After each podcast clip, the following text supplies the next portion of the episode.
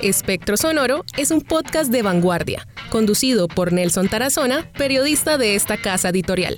Te invito a recorrer distintas sonoridades que los harán viajar en el tiempo hacia nuevos universos musicales.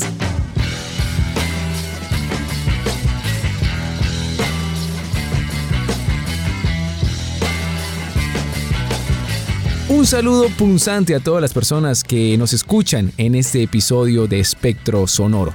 Hoy tenemos como invitado a un gran artista de esta tierrita de Santander, que les juro que nos va a garantizar un shock anafiláctico aquí. Eso sí se los juro. Pues hablaremos con Henry Rincón, vocalista de Avispas Africanas. Hola Henry, bienvenido a Espectro Sonoro.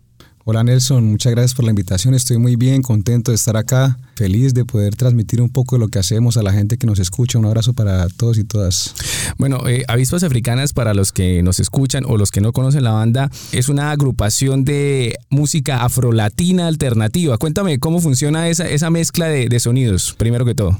Sí, pues eh, toda la música que hacemos de una u otra forma tiene ese origen africano, pero más desde lo que pasa en esta zona del, del mundo, ¿no? En América Latina. Entonces, tiene, eh, la idea es el experimento de combinar los sonidos de toda esta tierra sin necesidad de ser folclórico, sino más un experimento como qué pasa si yo, como cocinando, qué pasa si yo cojo aquí esto de Cuba y le meto esto de Colombia y le pongo un poquitico de Venezuela y una, una gotica de Perú, ¿sí? Entonces Sí. ahí empieza a, a- A generarse como un paisaje musical. Y a desarrollarse la magia de lo que se convierte después más adelante en la, en la identidad sonora de la banda. Y mira que qué curioso, Henry, porque pues obviamente para en aras de preservar la calidad de esta entrevista, uno investiga, ¿no? Entonces yo digo, bueno, voy a investigar sobre las, sobre las avispas africanas para ver pues de dónde vienen, ¿sí o no? Porque si son africanas están aquí. Y pues por ahí estaba leyendo que, que incluso se escaparon por error eh, de un laboratorio, las, las trajeron para hacer unos experimentos en Brasil y se escaparon. Entonces se hibridaron, entre comillas, con, con abejas domésticas de esta parte de, de, de Sudamérica y empezaron una avanzada de Brasil hasta Estados Unidos. Entonces mira que en parte si te das cuenta cómo se mezcla el tema de, de los sonidos, de la música, de todos estos conceptos con la... científico, con- con lo- con los- sí, claro, y no, y con la expansión de las avispas por toda América Latina. Eso, me parece un concepto bastante interesante, no sé si lo habías planteado. Lo había, investigado, lo había investigado después de poner el nombre. Sí, primero porque yo lo, yo lo hacía más como una analogía Sí. de que la avispa es un animal que es medio parásito, Sí. pero, es, in- pero es indispensable para el funcionamiento de la naturaleza. Ajá. Y yo decía, yo también me siento así a veces porque soy un artista. Entonces a veces en la sociedad, no, pero es que usted en qué trabaja. Yo soy músico, artista, no, pero en serio. Sí, ¿a qué? Sí, sí, sí, Entonces, claro, se me vino eso a la mente como somos a veces para muchos, no, no, no somos como parásitos para muchos, pero indispensables para el funcionamiento de la- del ecosistema en el que nos movemos en la sociedad. ¿sí? ¿Qué, qué sería la, de la sociedad sin artistas? Claro, no, Sí, no, no muy- podría haber, no podría haber arte y sin eso, pues digamos que me parece algo muy curioso también, yendo al tema, porque fabrican miel, las avispas, o sea, las, Las abejas, Sí, las primas. las, primas las primitas fabrican la miel. Y me parece muy chévere porque es esa mezcla, entre comillas, eh, del, del dulce, de la miel, Y el veneno. y el veneno, y el veneno, porque obviamente lo que les digo, yo investigué y, y no, y es que no hay que investigar para saber que una berraca avispa lo pica uno y más si es africana y lo le hace ver diablitos. Entonces es esa mezcla entre lo dulce y el veneno que me parece un contraste muy interesante. Porque en la música, claro, en la sonoridad puede ser muy dulce a veces, la forma de la cantada, tiene elementos hasta de pop, pero por dentro siempre está el veneno, en el sabor latino, ¿sí? En el mensaje, en la palabra, ¿sí? Hay, hay, hay muchas canciones que son introspectivas, Ajá. que van a lados oscuros del ser, y Sí. los, y- pero salen de una manera en que cualquier persona, hasta un niño, lo puede disfrutar, ¿no? A veces te oculto algunos sucesos. A veces me oculto en mundos secretos. A veces me escapo y a veces te miento. Recuerda que llevo veneno en el cuerpo. Y además que yo me puse pues en la tarea de, revisar toda la parte gráfica de, la banda porque me parece bastante interesante, que era algo que te iba a preguntar. ¿Quién maneja la parte gráfica de la agrupación? Bueno, el concepto general es de nosotros, ¿sí? Ajá. Eh, encabezado por mí, que soy el líder de la banda. Pero después, como yo no sé dibujar ni pintar, ni, Sí, sí, sí. y entiendo que esto es en equipo, ¿no? Entonces empecé a, encontrar en cada etapa de la banda diferentes artistas, como Mañe, que es un artista de la ciudad, un diseñador duro, y él me ayudó a encaminar un poco la parte de, Gráfica. de- de gráfica del proyecto como tal. Luego conocí otro amigo que pintaba, Guarapo también, entonces hizo, otra, hizo, hizo otro pedacito. Y actualmente, pues ya digamos que ya tenemos más claro el concepto y vamos juntándonos con cualquier persona que nos guste su trabajo y que podamos unificar a, a este experimento. Mira que otra, otra coincidencia y es la hibridación entre ustedes, al igual que las avispas y las abejas, con los artistas. O sea, se es. decidieron mezclar como para, obviamente, generar muchos proyectos eh, a nivel artístico y obviamente darle pues esa, esa característica tan importante que es el arte gráfico. Porque a decir verdad yo lo veo y me parece excelente, o sea, a mí me parece muy bonito y que todas las canciones en parte tienen algunos elementos relacionados con, con las avispas, o sea, con el aguijón, con el veneno, con el zumbido, que eso, a decir verdad, me parece muy chévere que, que se mantenga también dentro de las letras. Pero vamos a hablar del último lanzamiento de la banda, como lo más importante, ¿cierto? Porque se han lanzado algunos sencillos, algunos EPs, pero vamos a hablar del álbum que se viene próximamente para todas las personas que nos escuchan de avispas africanas. El álbum para plataformas digitales se publica el 31 de marzo. Viernes 31 de Viernes marzo. 31 de marzo. Y el primero de abril se va a dar un concierto, obviamente donde se van a tocar los 12 temas del álbum, ¿cierto? En Babayaga. Y ahí se va a revelar el segundo video del sencillo de este álbum, ¿cierto? Segundo video, el segundo videoclip de este álbum que, que tiene el nombre de la que, le, da- que lo bautiza, el que bautiza. Eh, el álbum. exacto, el que bautiza el álbum. Bueno, pero entonces vamos a hablar del álbum como tal. ¿Listo? Entonces hablemos un poco del concepto de ese álbum. ¿Cómo se concibió ese concepto? Para ser honesto, cuando yo empecé a grabar el álbum, yo no sabía que iba a grabar un álbum ni sabía cuándo lo iba a terminar.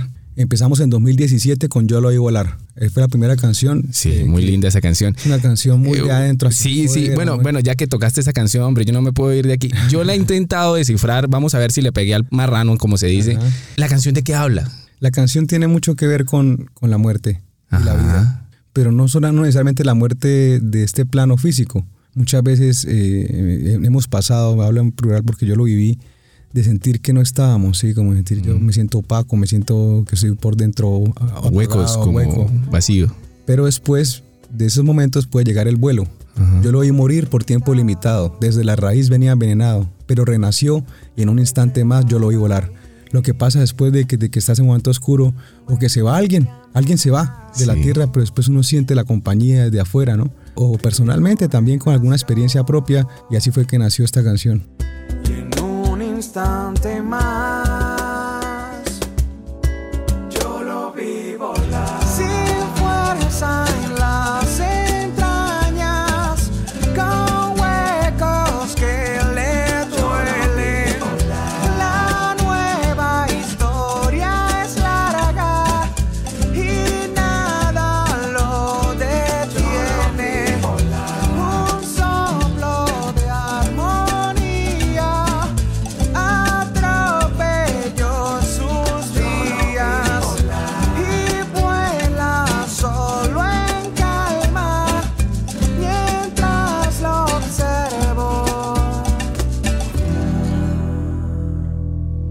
pero muy chévere. Yo sí no podía dejar, porque lo tenía que tocar en algún momento y qué chévere pues saberlo. Sí, más o menos iba por ahí la cosa porque me pareció, es que, es que tiene un sonido muy, muy bacano ese tema. O sea, a nivel personal ese tema es como mi favorito. Pero listo, sí, continuemos con este tema. Y es que dentro de la reseña que me diste, eh, me dijiste que son, el, el álbum es una recopilación de experiencias, de vivencias tuyas, muy personales a nivel individual y colectivo. ¿Cómo es eso? Entonces, volviendo al tema, entonces, eh, empezó ese tema, después fueron saliendo los demás, en- durante- mientras pasaba el año llegó la pandemia, se armó el, Sí, el zafarrancho de borolón, eso, sí. se, se- se alborotó el avispero. sí, sí, sí, sí, sí. y, y después de eso, pues nos tocó seguir grabando así, que ¿cuál- ¿quién es impar? ¿Quién es par? Bueno, nos vemos el viernes, entonces los pares y yo no sé qué. Y así llegamos hasta, hasta el punto en donde me terminé la última canción, que es la primera del disco, que es la que bautiza el disco, Fuerza y Temple. Entonces yo pensé, bueno, ¿cómo, ¿qué pasó? O sea, ¿por qué se dio así? Y empecé a entender que todas esas vivencias y ese caminar que todos tenemos que vivir en algún momento necesita dos características para seguir funcionando, fuerza y temple. Para uno seguir en el camino necesita dos características, si no, pues eh, se hace más fácil escapar, se hace más fácil dejar de hacer las cosas. Y como fue un proceso largo, lo encasillamos en esos dos conceptos, en esos dos Palabras. dos palabras que tienen mucho poder para nosotros en, como artistas y como seres eh, cotidianos de la vida. De hecho, el concepto tiene mucho que ver con la calle, esta vez, porque es el lugar donde todos congeniamos, no importa qué profesión tengamos, no importa dónde venimos, siempre en algún momento tenemos que pisar la calle encontrarnos con la vida, encontrarnos con, con las vicisitudes del camino y todos tenemos en algún momento que desarrollar esas características para salir, para salir ilesos, para continuar. Entonces, claro, como son vivencias personales y colectivas, al final ese concepto se cerró de la forma que yo menos esperaba con la última canción. Fue como una iluminación. Yo, uy, ¿cómo- ¿yo qué hago? Bueno, ¿cómo le ponemos al disco? ¿Qué hacemos? Y Que esa es la parte más difícil, Sí. uno, pero ¿cómo resumo en una palabra o en dos en las que sea Cinco años de trabajo. cinco años de trabajo? ¿Cómo lo cierro? Y El porque- broche. Porque fue duro. o Ah, sea, este imagino. disco fue duro. O sea, normalmente un disco se demora dos años, un año grabándose. Sí. Que es lo que lo- el siguiente disco de la avispa no se va a demorar esto, estoy seguro. O sea, yo digo, bueno, ya muchachos, hasta, hasta tal día, listo, está. Pero este tenía que ser así. El aprendizaje tenía que ser así.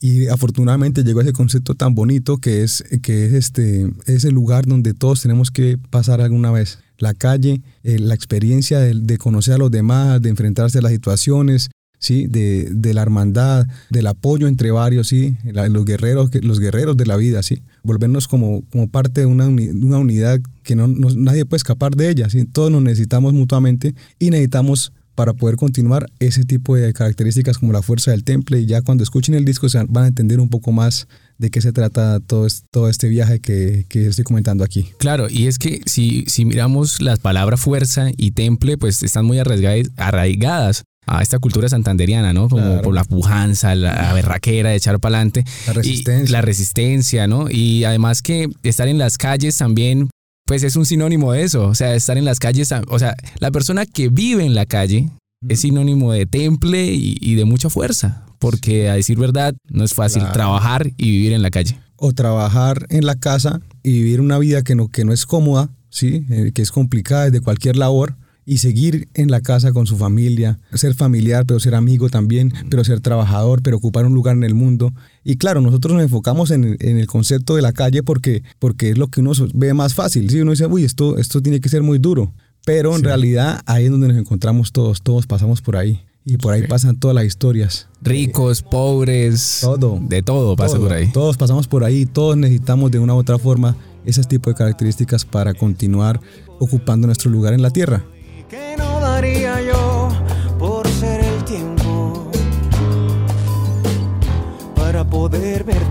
Nacer, para conocer el mundo sin billetes, para saludar al che y robarle un tabaco, para acariciar a mi madre cuando niña y no haber pisado tanto hueco.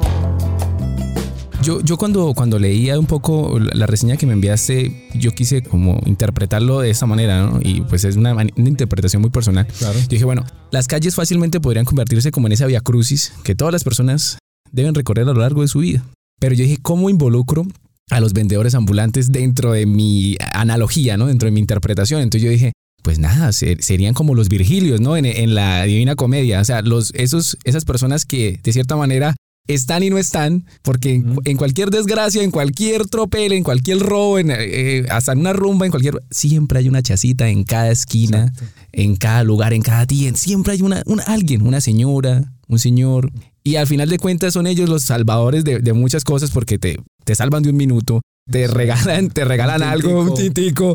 y se convierten como en esas personas también que, como, Virgilios, que, Sí. que lo van guiando a uno como en ese Via Crucis. Esa fue mi interpretación. No Sí, sé si, claro. si está No, muy ida. Está, está perfecto. O sea, de hecho, a mí me encanta escuchar la- las interpretaciones de la gente porque muchas se pegan exactas con la mía y otras son completamente contrarias, Sí. pero yo digo, wow, ¿cómo es posible que algo que nació de mí eh, se pueda haber interpretado de esa forma? Y es importantísimo para nosotros como artistas ver esas, esas perspectivas que, que nutren aún más el concepto y, que se- y, y saber que tocan de alguna forma a otra persona, ¿sí? Que lo pueden a pensar, que dice, uy, sano, yo, yo entiendo es esto. Pero claro, sí tiene mucho sentido lo, con lo que se... Claro, y es que eso también es parte importante del arte porque al final de cuentas el artista ni siquiera es dueño del significado de su obra. Así es. Porque yo puedo darle mil significados a una misma canción. Exacto, es mía hasta que la publico.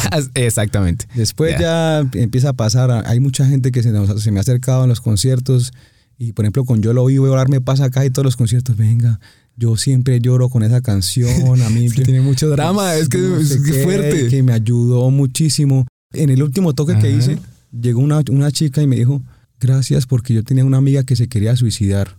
Así de pesado. Y yo todo feliz después del concierto. Por ahí emocionado, y güey, madre. No, ay, va- va- me, me va a pedir una foto. Dije, Sí, me va a sí, pedir sí. una foto, sí, soy súper cool.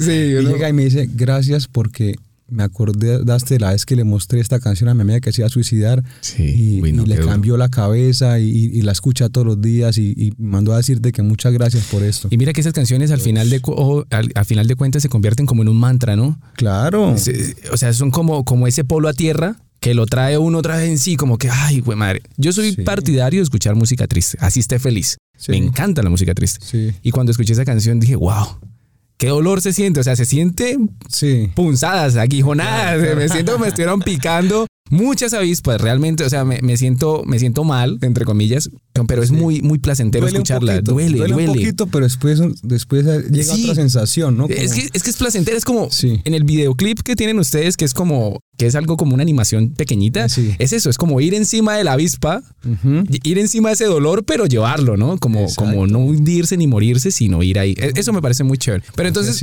vamos a hablar ya de la portada como tal del álbum y pues varios elementos. Uno, hay una avispita, Sí. ¿cierto? Que hay una, una forma, una, una escultura de una avispa, hay una chaza y la fotografía. Vamos a hablar Parte parte, por por parte. Entonces, hablemos de la avispa.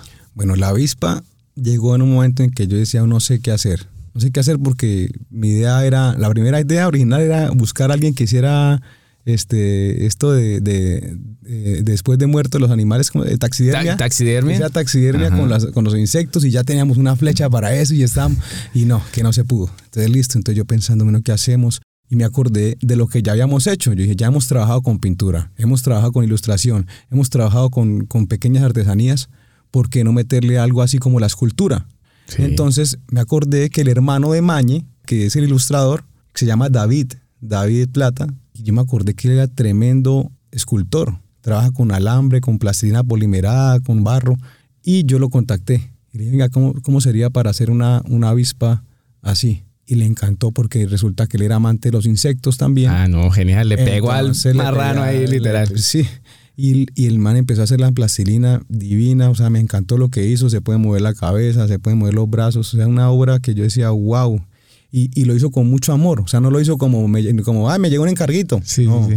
O sea, se conectó con el concepto también, se sintió identificado y le metió la ficha a la avispita. Esa es la historia de la avispa en plastilina polimerada. Bueno, e- esta es la parte de la avispa. Pero entonces dentro de la, la portada está una chacita. La Para las personas que, que no conocen qué es una chaza o que, que no están familiarizados con este término, son esas tienditas móviles que encontramos en todas las esquinas de puntos céntricos de la ciudad, en el mercado, esa señora que vende bombombones, cigarrillos. Eso es una chacita. Entonces, cuéntame la historia de esa chaza. Esa es otra historia bacana porque decíamos, ahí fue cuando encontramos el elemento que nos unía a todos en la calle, los Virgilios, lo que tú decías. Ajá. La chaza está en todos los barrios casi, o sea, ahí sean en cabecera, los barrios que Sí, sí, en todo no, lado, en todos lados están. Sí, hay una chaza y una persona ahí sí, salvando, uno está estresado, ay, deme un tintico, ne- necesito un caramelo, Un cigarrillo. Un cigarro, lo que sea, sí.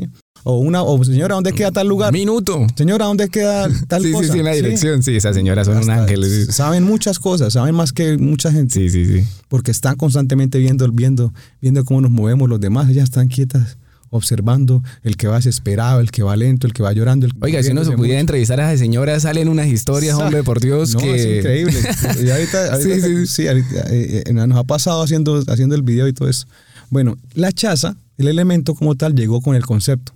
Entonces, en esos días estaba yo, estábamos hablando con una amiga que es Yuya, y me dice Yuya, ay, Henry, ¿por qué no, por qué no le dices a esta chica? Porque yo dije la palabra chaza, y ella dijo, mira, me muestra el trabajo de Mafe Mantilla, Mm. una chica que yo no sabía que existía, Sí. tremenda artista plástica de la ciudad, o sea, hace miniaturas de casetas, miniaturas de, de, del como, de maquetas pequeñas. Sí, pero, perfecto, pero, pero muy, muy Miniaturas. perfeccionista, ¿sí me entiendes? O sea, muy, detalladas. Muy detalladas. Entonces yo le dije, la llamé, la, vieja- la chica me dijo de una, ta, y le dije, mira, queremos que la chaza lleve elementos que están en las letras. Puso a hacer elemento por elemento, o sea, estamos hablando de una escala milimétrica, Sí, sí, sí. Y le metió los elementos a la chaza que, que iba a tener después la avispa como vendedora. Eh, Eso es una pregunta que también aquí la tenía preparada porque yo, yo la quería tirar, sino es que yo analizo mucho las portadas y me gusta mucho leer las letras de las canciones. O sea, yo me meto en el disco de lleno, o sea, me, me sumerjo.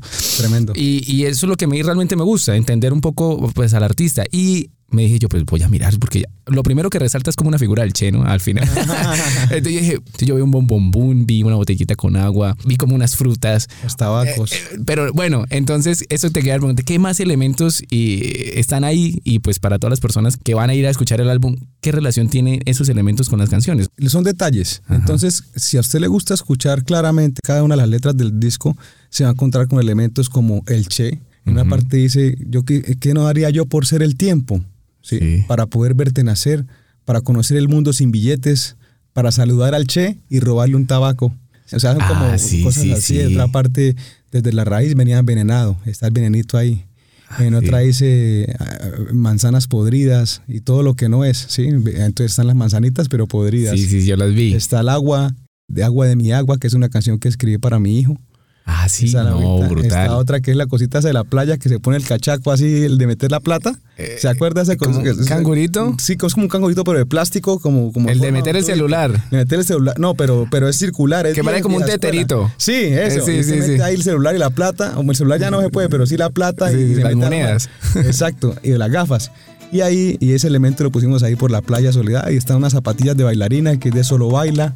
Ah, no, genial. Y la idea es así como eh, evocar diferentes pedacitos de las canciones con elementos en la chaza.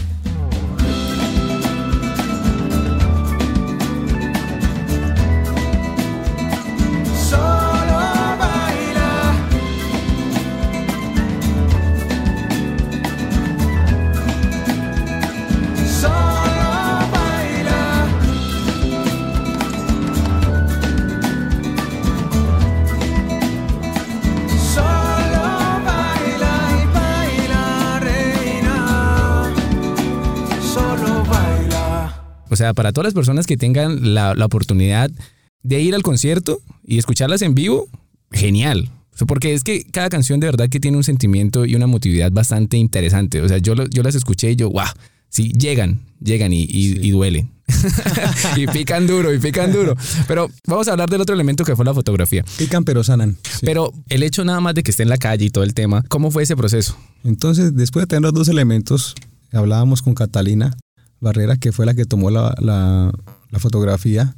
Ella me ayudó muchísimo en toda esta parte del concepto, ya estuvo conmigo, estuvimos juntos hablando de, de, qué podía pasar, que, cómo lo hacemos, estuvimos juntos construyendo los elementos de la chaza y ella me dijo, ¿y por qué no vamos al centro? Yo, claro, que el fondo sea con, con- en, la, en- la 35, la peatonal, que es una, para los que nos viven acá, es una calle que, está, que es solamente peatonal y está llena de chazas y vendedores.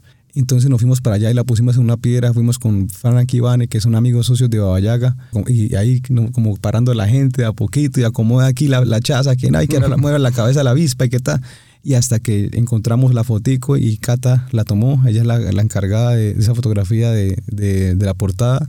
Y estamos muy orgullosos y muy felices de poder hacer arte. O sea, más allá de, de- de- de que pase o no pase con esto, ya el hecho de poder ver una portada que para mi gusto personal, así sea mi música, me parece de muy buen, muy bonita. O sea, Sí, me sí, parece chévere. y me parece interesante que sea así ese tipo como una fotografía de escultura. O sea, eso es vieja escuela también. O sea, he visto cosas así. Sí, también, es que lo que te digo, 90s, me- 2000. muy noventero, muy principios de Sí. los 2000, es, es, es muy chévere. Pero entonces hablemos un poquito de las canciones. Claro. ¿Cuál es esa canción con mayores cantidades, pues, como de veneno, pero también, pues, o, que, o la que duele más, pues, como la que más, ah, de todo ese álbum, de las 12 canciones? Es que ahí me la pones difícil porque es que hay diferentes, o sea, cada canción tiene, como que tú decías, como evoca un sentimiento, un- una inspiración. Digamos que hay dos canciones de despecho. Si hablamos de dolor así, de dolor, da, de verdad, está una que es la del man, resent- el man resentido que, que lo dejaron y escribió Me vas a extrañar, que es la que cierra el disco. Que habla, váyase. Ahí, ahí está Homero, ahí hay un nombre a Homero, por eso Es- un librito de Homero. eso te iba a decir, sí, Sí, sí, sí. porque técnicamente yo lo vi ahí como ahí chiquitico y dije, pero ay, mira, tiene la Iliada. Sí, la idea. Tiene la Iliada. Entonces, sí, porque nombra que, que sé que la oda que plasmó Homero en su mejor versión asemejaba para mí a lo que sentía por ti. Sí, como diciéndole que era él para ella, ella para él, pero que al final se fue. Le dije, siga, hágale, vaya, continúe su camino, pero usted se va a acordar de mí. Me vas a extrañar. Yo lo sé, tú me vas a extrañar. Y hay otra que, que, también es así, bueno, yo le digo, arte tiene una carga dramática fuerte, venenosa. A ver, está Los Pensamientos, que es una canción que no, es, que no ha salido. Que Es nueva, o sea, nadie la ha escuchado. Nadie la ha escuchado y se habla de todo lo que pasa dentro de la cabeza. Ah, qué chévere. Entonces es venenosa porque dice cosas como, como que, que un pensamiento puede a uno hacerlo orinar de la risa, pero también corromper la vista, ¿sí? puede volverlo optimista y deprimir al artista. Sí, o sea, muchas cosas que pueden pasar en la cabeza de cualquier, de cualquier persona y ahí también es venenosa. Y está la que hicimos con Edson Belandia. Solo Esa es muy buena, esa es muy buena, sí, no, es excelente. Yo la escuché y, y me pareció muy interesante también. La propuesta es, es muy cool. El final también es muy, muy chévere, es, es diferente, es muy raro. O sea, para, o sea, no les vamos a adelantar un poquito porque pues ustedes tienen que ir a escuchar el álbum y comprarlo, me imagino. Sí, claro. Porque pues saldrá a la venta, ¿cierto? En físico. Al principio va a salir es como, vamos a intentar hacerlo como un detalle para la gente Ajá. que vaya al concierto primero. Ah, bueno, tienen que ir al concierto para que les den disco. Claro, no, no, vamos a, a venderles allá, pero no Sí. discos, sino vamos a sacar una mercancía que tiene el, el- el código que va a las plataformas. Ah, ok.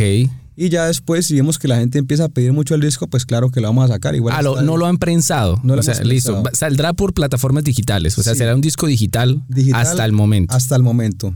Sí, después de un tiempo, la encuesta da que la gente quiere comprar CDs porque como ahora ya... na- ya Sí, o sea, pues es muy complejo. lastimosamente solamente compramos CDs los melómanos últimamente. Sí. Ahora ya, eh, incluso o sea, a los que les gusta tener el recuerdo en la casa.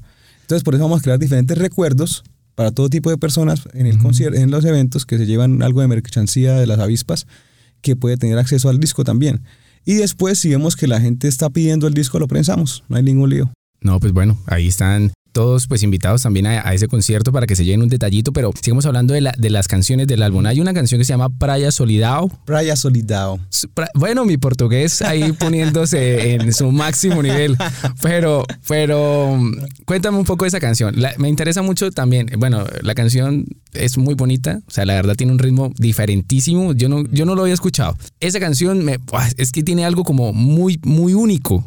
Y el video me pareció extremadamente sencillo, pero muy, muy chévere. O sea, es como muy minimalista. Sí. A mí, a mí- te digo mi, mi percepción. Sí, claro. Entonces, a mí me pareció muy sencillo, pero evoca todo lo que sientes. O sea, eh, lo, yo lo interiorizo, o sea, te comprendo. Cuando yo lo veo, cada palabra tiene una- un fragmento en el video y me pareció muy chévere. ¿Cómo se grabó ese video? ¿Cuál fue la idea? Santa Marta creo que se grabó. Santa Marta. ¿Cómo se grabó? ¿Quién lo grabó? ¿Cómo fue eso? Eso fue literal, como lo dices, lo más minimalista posible, pero sin dejar de un lado el, el concepto de la canción. Es una, una oda a la soledad. Esta vez interpretado como una playa. Yo imaginé, si la soledad fuera una playa, ¿qué voy a decir sobre eso? Y empecé. Entonces nombra animales que pueden estar dentro. Recluto ballenas para que en su canto acojan mis penas y sigo, y sigo nadando. O me puedo reír, en ti est- dice playa, en ti estoy completo. Extiendo mis alas o lloro en silencio. Todo lo que puede pasar en la soledad, que no necesariamente siempre es triste. No, hay La momentos de la soledad. soledad también. Y hay momentos de soledad en la playa que son muy tranquilos, son muy- hay mucha paz. Sí, que eso, sí, sí. me eso es lo que me transmite a mí la canción. Ahí dice, mis gritos internos contigo se callan, contigo se callan y todo es más lento. Sí, sí, sí. es Entonces muy eso es lo bonito. que siento sobre la soledad. Entonces nos fuimos con Cata, con Catalina Barrera, Ujú. que ella ha sido pues ahorita como la, la dura, la parte de la imagen de las avispas ahorita. Y nos fuimos con una cámara a Santa Marta, fuimos a Vallaconcha y a otras playas, la, la playa de la Tortuga. Y con toda la gente pasando y nosotros, bueno, grabe, grabe, que está sola la playa, rápido, rápido. Y así, grabando a segunditos en diferentes locaciones de la playa, yo expresando emociones, como cuando estoy solo, ¿sí? Que me, río solo. Nos pasa a todos, ¿sí? Me, Sí, claro. me río, grito, o lloro, o, o- Bailo. simplemente bailo disfruto, ¿sí? Sí. Entonces, eso fue. Entonces, en- solamente entre los dos, ella misma editó, ella misma hizo el video, yo actué. Y como habla de la soledad, pues es un man solo en la playa. Entonces, minimalista es el Sí. concepto de la canción, entonces funcionó perfecto para eso y la gente le ha gustado mucho. No, sí, genial. Playa,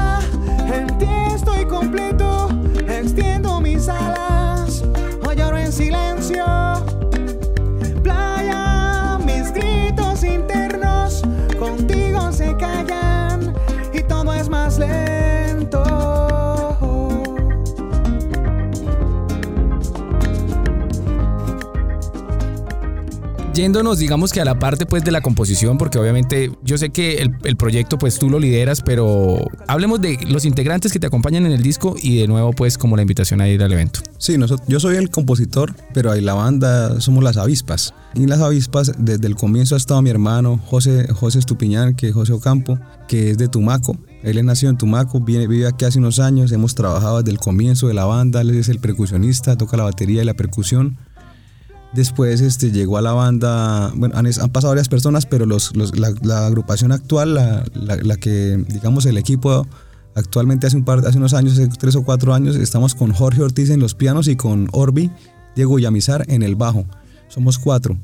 Y ha sido muy lindo ir encontrando ese sonido, esa identidad entre los cuatro, en, entre todos producimos, entre todos armamos las canciones, yo llego con una idea y empezamos a vestirla, por así decirlo, entre mm. los cuatro.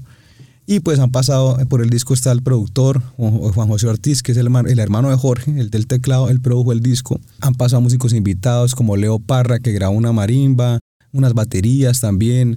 El León Pardo, que participa en, en Espero, que es una, mi hermano, un, un, gran músico, un trompetista que toca conmigo en Belandia y La Tigra.